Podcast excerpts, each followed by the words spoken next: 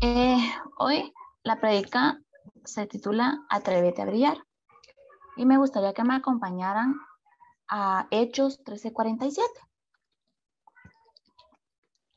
Y dice así, porque así nos ha mandado el Señor diciendo, te he puesto para la luz de los gentiles y al fin de que seas para salvación hasta lo último de la tierra. Entender que Dios nos ha puesto como luz para la humanidad para llevar la salvación. Y hoy quiero hacerles una pregunta y es la siguiente. Para ustedes, ¿qué es ser la luz? ¿a, qué se refiere ser la luz de Jesús acá en la tierra? Eh, no sé, ¿alguien que me lo pudiera responder? Melanie, ¿para ti qué significa, o sea, a qué se refiere ser la luz de Jesús aquí en la tierra?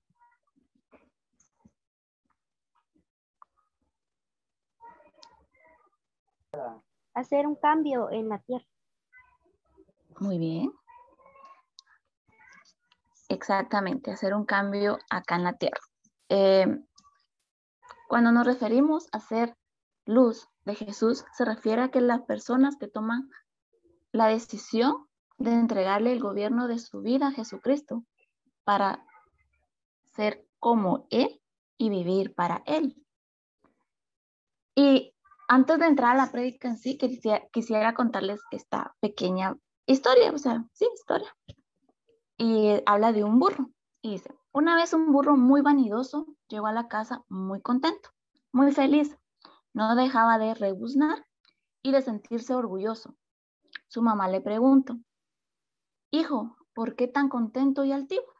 A lo que el burro vanidoso responde, Ay mamá, ¿sabes que cargué a un tal Jesucristo y cuando entramos a Jerusalén, todos me decían, viva, viva, salve, viva, viva, y me lanzaron, me lanzaron flores y ponían palmas, palmas de alfombra.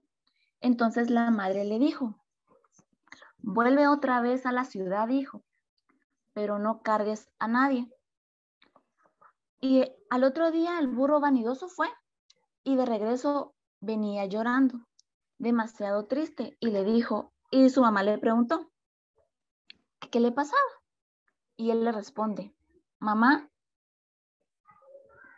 nadie se fijó en mí, pasé desapercibido entre las personas y hasta me echaron de la ciudad. La mamá le respondió y le dijo, esto pasa, hijo, porque tú sin Jesús solamente eres un burro. ¿Qué significa esto? O sea, la referencia en la historia es es de un burro, ¿verdad? Del burro que llevó a Jesús a la, ciudad de Jerusalén. Pero ¿qué sucede eh, actualmente? María Fernanda sin Jesús. Solo es María Fernanda. ¿Sí o no? O sea, no es que signifique que no sea nadie, pero solo soy yo. Y para hacer luz para la humanidad debemos de sacar lo incorrecto de nuestras vidas. Así como lo dice en Mateo, en Mateo 5:13, y dice, vosotros sois la sal de la tierra, pero si la sal se desvaneciere, ¿con qué será salada? No sirve más para nada, sino para ser echada fuera y hollada por los hombres. Perdón. La sal es la que le da sabor a nuestra comida, ¿verdad? Sin la sal, o sea, la comida simplemente es simple, o sea, no sabe, no sabe a nada. Pero si la sal pierde su sabor, se tiene que desechar. El Señor dice que somos la sal de la tierra, por lo tanto, nuestra función debe ser sazonar todas nuestras conversaciones con la palabra de Dios realizar todas las actividades, ya sea en nuestro trabajo, nuestro estudio o las actividades que tú realices, siempre con excelencia. sazonar nuestro hogar con el amor de Cristo, a tal punto que todas las personas con las que tengamos contacto queden llenas del amor de Dios. Debido a esto, a nuestro comportamiento, por lo que, por lo tanto, es vital sacar de nuestra vida todo lo que va en contra de la palabra de nuestro Señor y que nos lleve a comportarnos de una manera incorrecta, ya que de esta manera nos estaríamos, eh, no estaríamos cumpliendo con nuestro propósito, que es ser los representantes de nuestro Señor aquí en la tierra. Nosotros somos ese reflejo de Jesús aquí en la tierra. Nosotros fuimos elegidos para venir y llevar palabra a toda persona, a toda criatura que lo necesite. Y como sabemos, actualmente vivimos en un tiempo donde realmente la gente necesita de Dios. Y a pese a que necesitan de Dios, no lo buscan. O, no saben cómo hacerlo. Entonces, por eso fuimos nosotros enviados, para venir, ir por ellos y a darles palabra y a transmitirles ese amor que Dios tiene para ellos. También eh, para manifestar la luz de Cristo. Esto lo podemos leer en Mateo 4, eh, perdón, 5, 14 y dice, vosotros somos, sois las, la luz del mundo, una ciudad asentada sobre el monte y no se puede esconder. Debemos entender que Dios ha dispuesto que somos la luz del mundo. Quiere esto decir que nosotros, nuestro deber es iluminar a todas las personas que están en la oscuridad, representándoles presentándoles a Jesucristo y llevándoles a que experimenten su gran amor y su inmenso poder, sin tener preferencias por personas grupos, ni mucho menos sobre las clases sociales. La clave de manifestar a los demás la luz de Cristo, es decir, y contarles sobre lo que el Señor ha hecho en nuestras vidas, con la seguridad que al hacerlo tendremos eh, su guía y su respaldo. Nosotros que eh, ya llevamos tiempo, tenemos un, un testimonio, ¿verdad? Cada uno tiene un testimonio y cada testimonio es totalmente diferente. Ningún testimonio es igual. Mi testimonio no es igual al de Leslie, ni al de Kevin, ni al de Lou, ni al de Melanie. ningún testimonio es igual. Em, pero a través de nuestro testimonio, mucha gente puede venirse y acercar. ¿Por qué? Porque puede ser de que las personas estén atravesando por lo que nosotros en algún momento atravesamos. Entonces es importante venir y hablar de lo que Dios ha hecho en nuestras vidas. A mí anteriormente me daba vergüenza hablar de donde Dios me sacó, que era, o sea, de un mundo de, tal vez no vicios, pero sí de fiestas, de promis, ¿cómo, ¿cómo se pronuncia? Promiscuidad, ¿me entienden? Y a mí me daba mucha vergüenza hablar de eso porque yo decía, la gente qué va a pensar de mí. Pero mi testimonio le puede ayudar a otra persona para venir y acercarse y ver que realmente Dios ama, Dios perdona, Dios es misericordioso.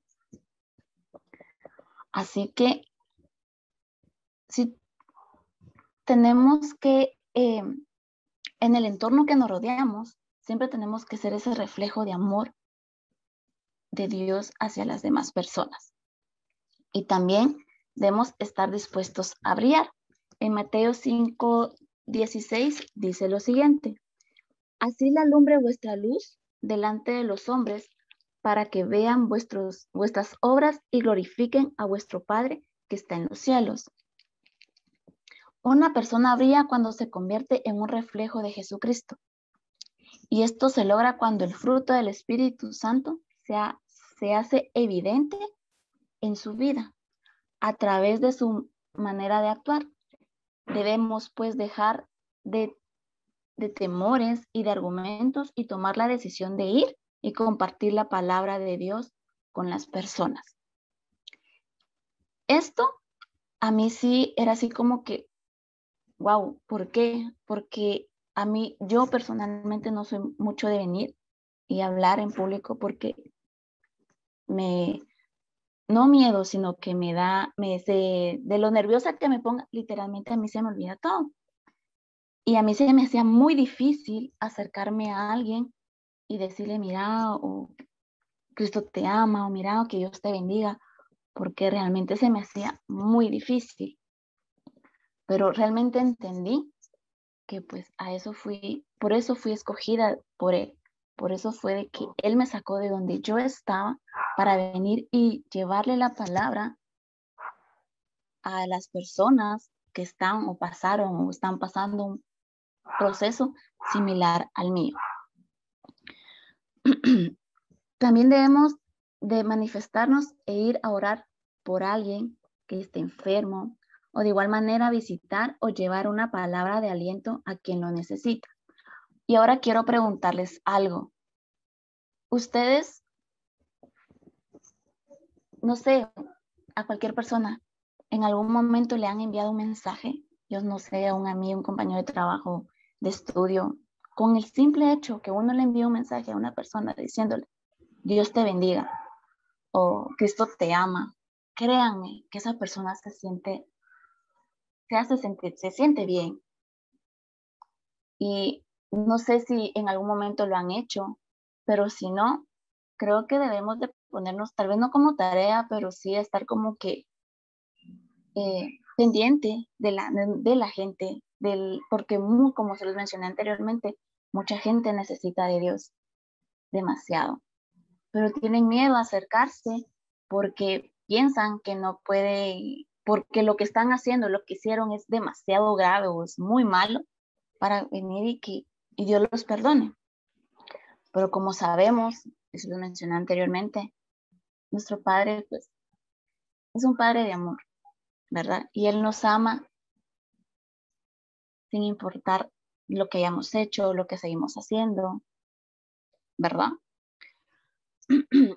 Con nuestras buenas obras las personas reconocerán que hay un solo Dios y un creador de todas las cosas que solo a través de entregarles sus vidas a Jesucristo podrán obtener la vida eterna y ser transformados en todas las áreas de nuestras vidas. Nuestra manera de actuar debe ser alineada a la palabra del Señor. Si nuestra palabra es buena, pero nuestra obra es mala, entonces estamos dando un mal testimonio y nuestra luz será inútil. ¿Qué quiere decir esto? Me voy a poner como ejemplo. Yo no voy a venir y voy a yo les hablo, sí, miren, mucha, Cristo los ama, sí, que no sé qué, y miren si se puede, pero voy a venir e ir a otro lado y decir, sí, o sea, mira, o hablar mal de la otra persona. Y delante de esta persona decirle, sí, mira, te quiero mucho, o sí, mira, y no va. O sea, estamos haciendo lo incorrecto, porque por lo mismo, como se lo mencioné antes, ¿verdad? es, tenemos que estar alineados nuestras acciones con lo que nosotros decimos, ¿verdad? O sea, yo no puedo decir, mira, eh, Cristo te ama y atrás, o sea, en otro lado decirle, mira, no va. Es ilógico. Entonces, debemos entender que somos la luz para las personas que aún no conocen a Jesús.